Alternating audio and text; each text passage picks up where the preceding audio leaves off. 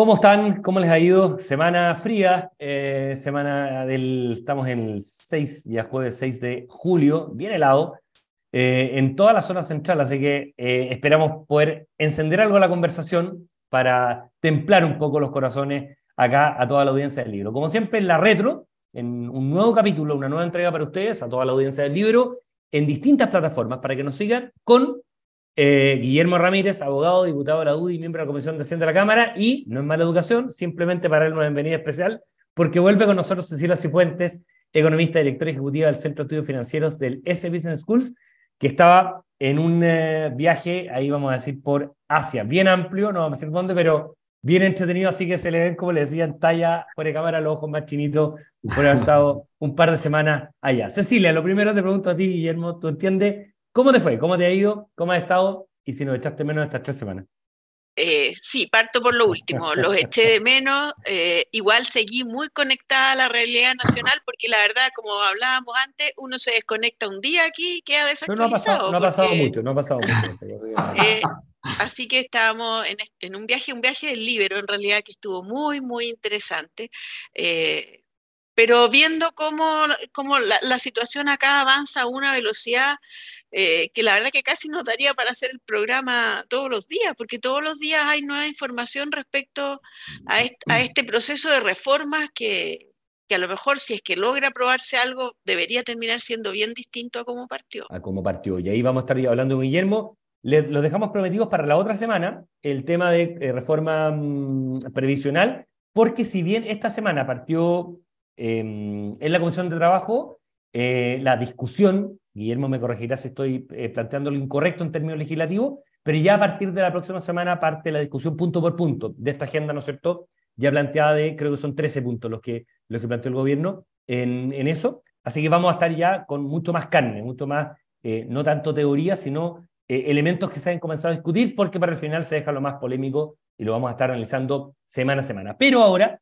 partimos un poco con lo que tiene que ver con la reforma, eh, la reforma tributaria. Y es ineludible, y parto Guillermo quizás por ti, precisamente porque estás mucho más metido en el, el día a día político, es ineludible no partir con cómo está condicionando, cómo puede afectar eventualmente eh, el tema de eh, la democracia viva y el caso fundaciones en general, asignaciones en general, ¿no es cierto? Entrega de dinero en general al tema de la reforma tributaria. En un aspecto en particular, en la modernización del gasto público. ¿Qué reforma puede eventualmente ver y cómo van a plantear ustedes como oposición que la pata de gasto público se reforme de una manera tal que se trate de limitar al máximo, porque nunca se va a poder impedir, pero que se trate de limitar al máximo el mal uso de fondos públicos, fondos de todos los chilenos, en este tipo de eh, asignaciones directas o este tipo de instancias, como lo que se ha visto en Democracia Viva y compañía.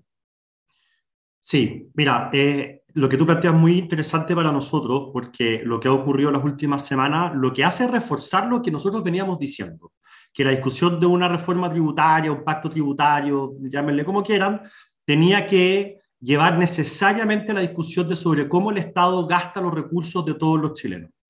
Eh, y lo que ha ocurrido en las últimas semanas no hace más que reforzar la idea que nosotros hemos venido repitiendo siempre.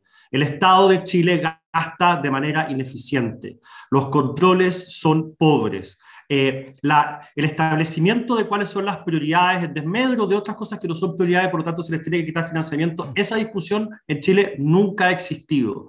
Eh, la lógica de siempre estar aumentando en un pequeño porcentaje lo que se gasta el Estado en cada área, sin jamás hacer una evaluación, es algo que tiene que terminar si queremos tener un Estado moderno. Eh, entonces, lo de democracia viva, si bien son actos de corrupción, eh, es una parte de lo que nosotros venimos comentando, porque no todo es corrupción, hay ineficiencia, hay malas prioridades, en fin, eh, y también, por supuesto, hay falta de control y hay corrupción.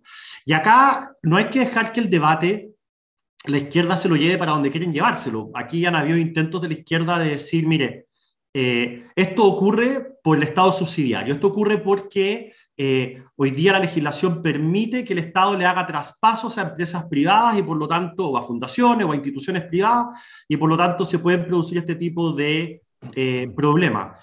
Y la verdad es que eso no es así.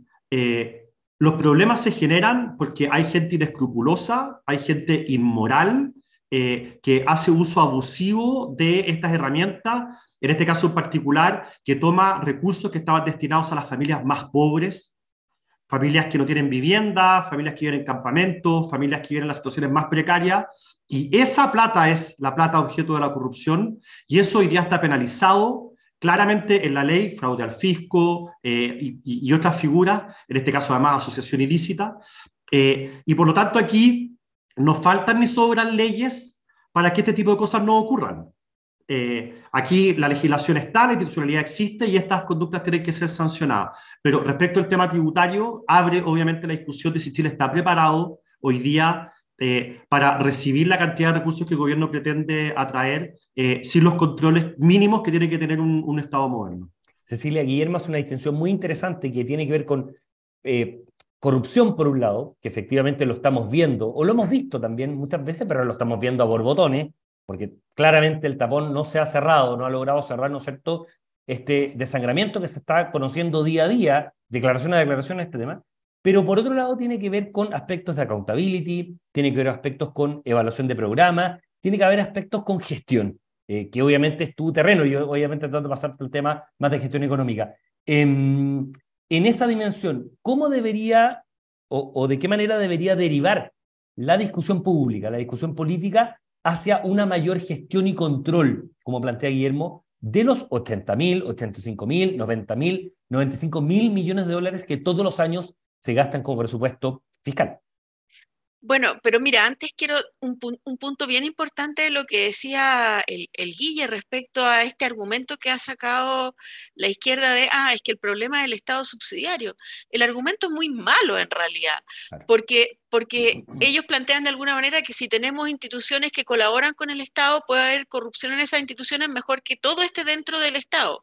Mucho peor todavía en el fondo, porque para que se den estas situaciones como la de democracia viva, hay funcionarios públicos comprometidos en esto, que dan las asignaciones. Entonces, yo creo que el hecho de que sean eh, organizaciones de la sociedad civil contribuye en general a disminuir este problema, a que esto sea menos opaco. Sería mucho más opaco y a lo mejor nunca lo habríamos detectado si esto fuera todo dentro del Estado en el fondo.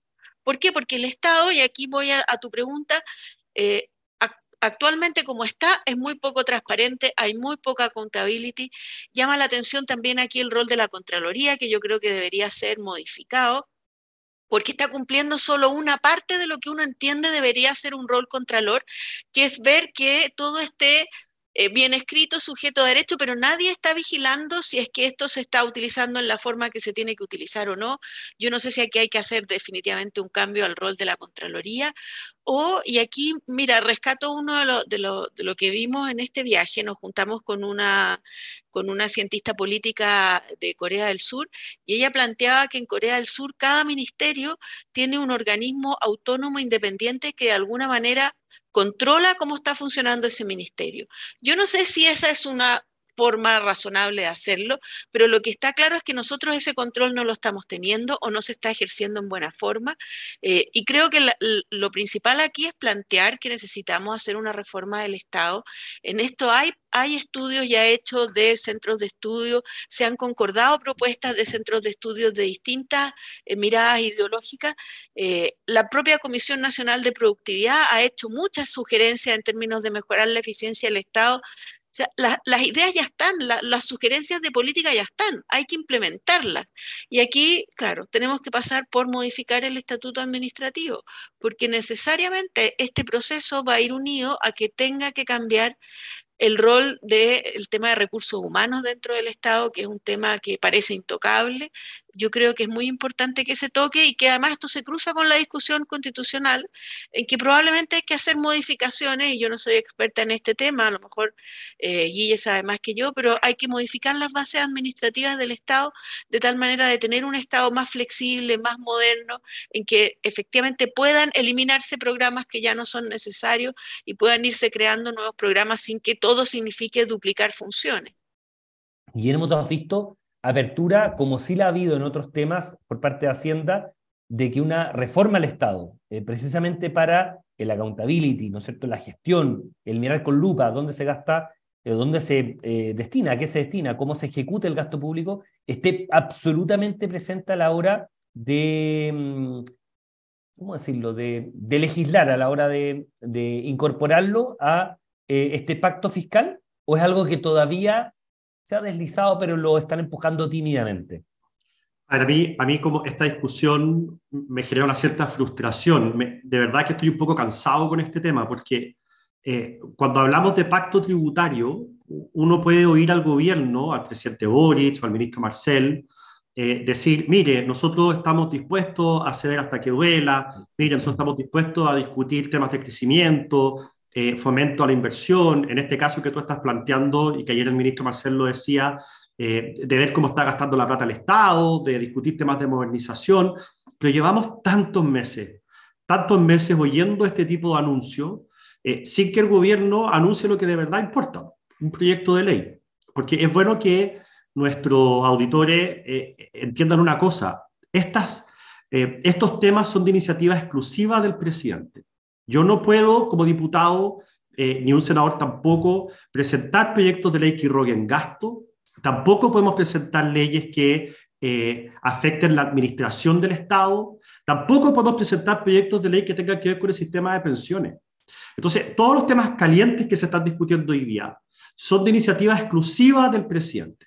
Entonces, tenemos a un ministro y tenemos a un presidente que hablan de que quieren llegar a acuerdo, de que hablan que quieren modernizar, de que hablan que quieren generar eh, eh, incentivo a la inversión y al crecimiento, pero nunca han anunciado ningún tipo de proyecto de ley, nunca nos han mostrado una idea concreta fuera de la terrible y muy mala reforma tributaria que les rechazamos en la Cámara de Diputados.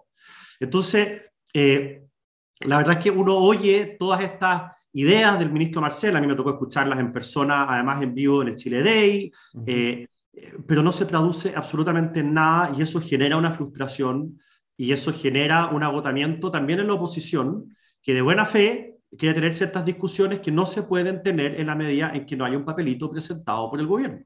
Claro, en la, en la medida que esto, ese es el problema, en la medida que probablemente, bueno, en julio, fue el plazo que planteó el presidente Boric en su cuenta pública el 1 de junio, eh, que entre, ¿no es cierto?, por el Senado esta nueva eh, propuesta tributaria. Pero ojo con eso, Cristian, que la insistencia, que es lo que es, entra por el Senado en julio, es la insistencia de la reforma tributaria que rechazamos. O sea, no es que presenten un proyecto distinto, tienen que, se tiene que votar la insistencia del mismo proyecto rechazado. Lo que pasa es que el gobierno lo que ha dicho es, miren, nosotros le vamos a pedir a ustedes los votos para insistir, pero nos comprometemos a que si ustedes nos dan los votos, vamos a transformar la reforma tributaria rechazada, que hoy día es esto, la vamos a transformar en esto otro. Y eso, esto otro, no hay ni una minuta que nos haya llegado. y, eso, Guillermo, y eso, Guillermo, tú ves que entre el dicho y el hecho hay mucho trecho, como se dice en el campo, ¿no es cierto? Que ves que hay poca ok, hay poca ejecución o no hay... No hay, no hay nada, no hay, no hay, nada concreto. La ministra del Trabajo habla con nosotros y nos dice que quiere llegar a un acuerdo eh, y que para ella es súper importante, que está dispuesta a hacer en muchos puntos, que quizás se puede simplificar la reforma a las pensiones, pero yo he oído eso en público y en privado decenas de veces, no dos o tres, decenas de veces. Eh, y la reforma tributaria, si mi memoria no me falla, se presentó hace nueve meses, perdón, la de pensiones, se presentó hace nueve meses o diez meses. Eh, y recién ahora, esta semana, está empezando a caminar, porque ya se... Pero no han presentado nada alternativo. El gobierno lo que está haciendo a partir de la próxima semana, lo que va a hacer es forzar la votación de la reforma de pensiones que ellos presentaron. No una cosa consensuada. Entonces, de nuevo, el anuncio que quieren conversar y que quieren llegar a acuerdo, pero en la práctica lo que están haciendo es forzar la votación de su propia reforma, que es refundacional y que es muy mala.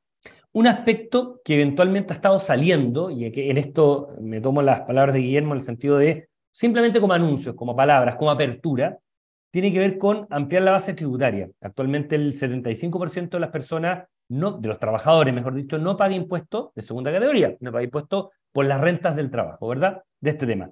Eh, alguna vez lo conversamos muy, muy tangencialmente acá, en el sentido que podía ser políticamente muy impopular, pero pareciera ser que hoy la cancha está más, o el, terreno está un poquito más arado a una eventual subida de impuestos para que la base se amplíe y que eventualmente haya tramos, los tramos más bajos, eventualmente puedan corregirse a la alza. Entonces parto contigo, Cecilia. Idea impopular en principio, pero que tiene fundamentos técnicos. Nos interesa mucho tu opinión, tu visión técnica de este tema. Yo creo que sí, que tiene un sustento técnico bien importante esta exención tan amplia eh, del impuesto de segunda categoría la, se estableció en el gobierno militar el año 81 eh, con una lógica que era razonable porque el gasto público estaba focalizado. Entonces, si, si la clase media no estaba recibiendo beneficios del Estado, tenía sentido que estuviera exenta de impuestos, pero esa situación ha cambiado radicalmente. La clase media sí está recibiendo beneficios del Estado. Queremos avanzar, al parecer el país quiere avanzar en esta línea, establecer más derechos sociales y por lo tanto derechos implican deberes. Y yo creo en ese sentido que es razonable plantear una reducción de la base exenta. Y esto es bien importante porque esto no significa, como han dicho algunos, que entonces solo la clase media le van a subir los impuestos. No. Si se reduce el tramo exento, todos los tramos terminan pagando más eso, impuestos. Cecilia, eso es un error muy, muy, muy común en gente muy informada, además, que cree que solamente a ese tramo le afecta y esto obviamente es tasa marginal y por lo tanto sigue subiendo escalonadamente para arriba. O sea, no quiero poner un ejemplo de caricatura. A Luxich, por ser una, también le afectaría en, la parte de tramo exento. O sea, a las personas más ricas de Chile también les va a afectar, aunque obviamente ese, ese proporcional de 854, creo que si la memoria no me falla, actualmente está el tramo exento. Sí, efectivamente, cuando tú eh, bajas el, reduces el tramo exento, cada uno de los tramos paga un poco más de impuesto, entonces finalmente termina siendo un aumento eh, global del impuesto a las personas, que es donde respecto a la OCDE tenemos la mayor brecha en impuesto a la renta. Cuando uno compara los impuestos a la renta con la OCDE, eh, lo que pagan las empresas en Chile es más que lo que pagan en promedio los países de la OCDE, pero donde está la diferencia es en las personas. Y eso nos explica por el tramo alto, porque tenemos eh, tasas equivalentes a las que tienen esos países, incluso en algunos casos más altos. Los sectores de altos ingresos no pagan menos impuestos que, en la OCDE y aquí la, diferencia está en el tramo exento. Obviamente esto es políticamente complejo, yo creo que aquí hay que establecer una gradualidad bastante larga eh, y que tiene que ir unida también a la mejora de los servicios que entrega el Estado para que sea o sea, yo encontraría razón de las personas de clase media que dijeran, oiga, la calidad de la salud que usted me está entregando, la calidad de la educación, los servicios públicos que usted me está entregando, no justifican que usted me suba los impuestos. Entonces aquí tiene que ir por los dos lados. Ok, vamos a mejorar la eficiencia del Estado y en esa medida, y pongámonos metas concretas, y en esa medida vamos a ir eh, reduciendo el tramo exento. Yo creo que hay que plantearlo en esa lógica. No con la idea de que aquí el gobierno va a obtener los recursos para condonar el CAE, si uno lo quiere poner, o para pagar la deuda a los profesores, en ningún caso, pero sí como un compromiso de ir mejorando la eficiencia del Estado y en esa medida ir eh, también planteando que, que la clase media empiece a pagar impuesto a la renta. Volvemos al tema gestión, Guillermo, nuevamente. O sea, gestión en la primera parte, gestión en la ejecución, gestión ahora en cómo se administran los servicios públicos que se entregan, las prestaciones, salud, educación, pensiones, lo que uno quiera. Eh, solo un dato para nutrir la conversación, em, y aquí la Cecilia me puede tirar la oreja y corregir eventualmente, pero al menos lo busqué, que era que en Chile el impuesto de segunda categoría representa el 10% del ingreso tributario, y la OCDE está en torno al 24% a nivel de promedio. O sea, hay una brecha muy importante, y en empresa es efectivamente distinto en esto. Entonces, Guillermo, técnicamente, cuando uno empieza a hacer el chequeo en Excel, da, pero políticamente, ¿qué viabilidad, qué piso hay de que, como lo conversábamos ayer con una persona acá, eh, no salga una campaña nuevamente, una suerte de con mi plata no, de la gente de clase media, de que por ningún motivo le aumenten los impuestos marginalmente, ¿no es cierto? Porque em, no tienen precisamente prestaciones al nivel de este incremento. Mira, este tipo de cosas, por supuesto, que generan costos políticos, pero no hay ningún costo político impagable o demasiado oneroso cuando gobierno y oposición están de acuerdo y cuando se legisla con gradualidad. si se dan esas dos condiciones, eh, evidentemente que los costos políticos se reducen al mínimo. Eh, Claro, cuando esto se impone por parte del gobierno, por ejemplo, la oposición no quiere hacerlo, un poco lo que ha ocurrido en Francia con el tema de las pensiones, el costo político es enorme. O, cuando las cosas se hacen de golpe, el costo político es enorme. Pero cuando las cosas se hacen consensuadas y de manera gradual, eh, entonces el costo político no es tan grande. A mí me parece que aquí hay un grupo eh, tratando de instalar que este es un costo político demasiado grande simplemente porque no renuncian a la idea de seguir cargándole la mano a las empresas por un tema ideológico eh, y no quieren abrir la puerta a que aquí se corrija un problema que tenemos en Chile. Los datos que ustedes dan son ciertos. En Chile, el 75% de los trabajadores eh, no paga impuesto a la renta por las rentas del trabajo, siendo que la OSD es absolutamente inversa la proporción. Es el 25 el que no paga y el 75 el que sí paga. O sea, es justo al revés. Eh, y tú decías recién el porcentaje de la recaudación que implica el impuesto de segunda categoría en otros países de la OECD. Bueno, eso es algo que hay que corregir. Eh, pero hay algunos que no lo quieren corregir por razones ideológicas eh, y, por lo tanto instalan esto de que el costo político sería demasiado alto. Eso no es cierto si es que esto se hace bien, se hace consensuado y se hace gradual. Sería interesante, bueno, irlo viendo. ¿Tú ves, última pregunta a este tema y con esto vamos cerrando, Guillermo, ¿tú ves una genuina disposición del gobierno en esta dirección? ¿O es algo, o sea, ya, o sea, está solo una apertura todavía? mira, el gobierno primero hablaba del impuesto al patrimonio, fuera el impuesto al patrimonio. Después hablaba del impuesto a las empresas, fuera el impuesto a las empresas. Ahora habla. Perdón, perdón, perdona, perdona, Guillermo, perdona, perdona. Es que no hablaba del impuesto al patrimonio. Hablaba del impuesto a los súper ricos. que es lo mismo, pero no igual, como Lo mismo, pero no es igual. Pero, y después ya lo desecharon. Después el impuesto a las empresas, también lo desecharon. Y ahora están hablando del impuesto a las personas. Pero ¿quién me dice a mí que en dos semanas más no lo van a desechar? Entonces, ante tu pregunta es si yo les creo, yo no creo nada hasta que haya un proyecto de ley presentado en algún sentido. Y nosotros le hemos dicho al gobierno, con toda claridad, y aprovecho esta tribuna para volver a repetirlo, no vamos a aprobar ningún alza de impuestos. Punto.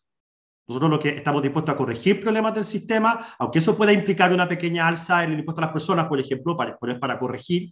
O sea, Guillermo, pero, pero es, no vamos a aprobar ningún alza de impuestos, eso excluye a las personas.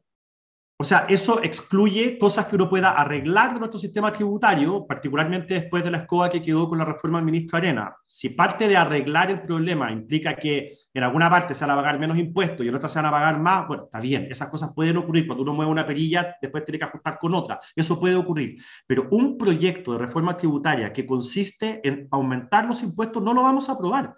Si de hecho, si nosotros fuéramos gobierno, querríamos bajar los impuestos. Entonces, ¿cómo vamos a aprobar un alza de los impuestos? Eso es totalmente imposible. Y por eso le hemos dicho al gobierno que nos centremos en aquello en lo que estamos supuestamente de acuerdo, que es que Chile necesita crecer, porque no hay sistema que aguante sin crecimiento, ni el liberal en el que yo creo, ni en el socialdemócrata en el que cree el gobierno, ninguno de los dos se sostiene sin crecimiento. Entonces, centrémonos en el crecimiento, centrémonos en la inversión, tratemos de que los salarios vuelvan a subir, eh, y para eso estamos dispuestos a hacer una reforma tributaria en ese sentido. Pero una reforma para subir impuestos, por ningún motivo, el gobierno sabe cuáles son nuestras condiciones y por lo tanto esperamos una propuesta en la que podamos llegar a algún tipo de consenso. Una última pregunta de, les pido 30 segundos a cada uno por el tema tiempo para no extendernos tanto. Parto quiere Guillermo y cerramos con la Cilia para que tenga la última palabra ahora que viene de, de, de, su viaje en Asia, que tiene que ver con una, una, un aspecto netamente político. Eh, a través, como cordón umbilical, ¿no es cierto? El senador La Torre sí sabía, aunque sea parcialmente, del escándalo de democracia viva el efecto político de que el gobierno sí haya sabido 10 días antes de esto y no haya hecho absolutamente nada hasta que, me pongo la camiseta ahora, hasta que la prensa finalmente, que no sirve para nada según muchos, eh, la prensa finalmente fue el que destapó este escándalo. Bueno, la Torre al principio sabía, después no sabía, Montes al principio sabía y después no sabía, el presidente Boric ayer dijo que sabía, pero después el ministro de Justicia dice que no sabía. La cantidad de autogoles, el amaterismo para eh, enfrentar este problema, pero lo más grave de todo, la lógica de taparlo todo es lo que a mí me preocupa, porque si el presidente Boric o el ministro Monte o el presidente de Revolución Democrática, La Torre, que en algún minuto los tres supuestamente sabían, eh, dijera, ya, pero nosotros, nuestra intención hoy día es destapar todo esto. Nosotros estamos siendo honestos porque queremos destapar todo esto. Yo diría, ya, está bien, perfecto. No hicieron la denuncia a tiempo, pero hoy día eh, de cierta forma están corrigiendo eso, tratando de destaparlo todo, eh, me parece bien. Pero la lógica del gobierno es claramente de opacidad y de tapar lo que hay. Y la mejor muestra de eso es cuando el ministro Montes dijo hace dos días, después se tuvo que decir, de que todo esto venía, todas las patas cuestionadas venían desde el gobierno del presidente Piñera. Esa frase denota un ánimo de tratar de confundir, un ánimo de tratar de enredar las cosas. ¿Para qué? Para que no se sepa toda la verdad. No, porque además después la tarde misma se dijo, la tarde siguiente se dijo. Sí, se dijo porque ya era, era de verdad, era demasiado eh, descarada la declaración, porque era, o sea, era de una falsedad demasiado evidente. Eh, pero, pero, pero el, pero eso denota el ánimo. El ánimo que hay detrás es de tapar. Entonces, cuando ya el presidente Boris dice, mire, yo sabía, pero después sale el ministro de Justicia diciendo, no, no, no, él se refiere a que el gobierno tenía antecedentes o el Estado, pero no él, el presidente de la República.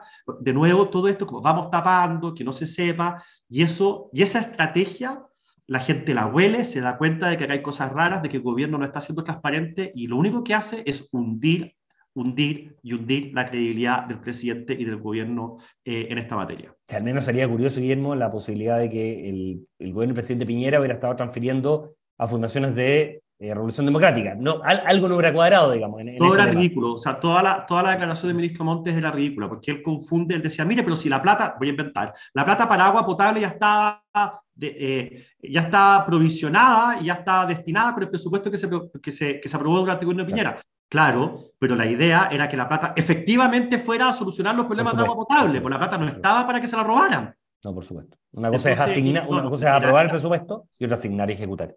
Pero completamente Cecilia, un último comentario de eh, tu, tu, lectura o el efecto político que podría generar el que el gobierno sí estaba en antecedentes de esto hartos días antes de que esto efectivamente se destapara. Mira, yo creo que la respuesta de Guille fue bien completa. Yo quiero destacar un punto. Esto lo, lo, lo levantó un medio, no salió del gobierno, salió de un medio de comunicación. Entonces, el rol de los medios de comunicación es tremendamente importante y, lo vinculo un poco con este decreto que, aprobó el gobierno, eh, este decreto de la que de alguna manera apunta un poco a, que va a ser el Estado el que va a tener que decidir la, qué es lo que es verdad y qué es lo que es mentira, que a mí me parece tremendamente peligroso, tremendamente peligroso. Pensemos, por ejemplo, este medio que lo destapó y en algún minuto sale eh, de alguna, esta comisión que se va a crear como de verdad. La comisión de desinformación.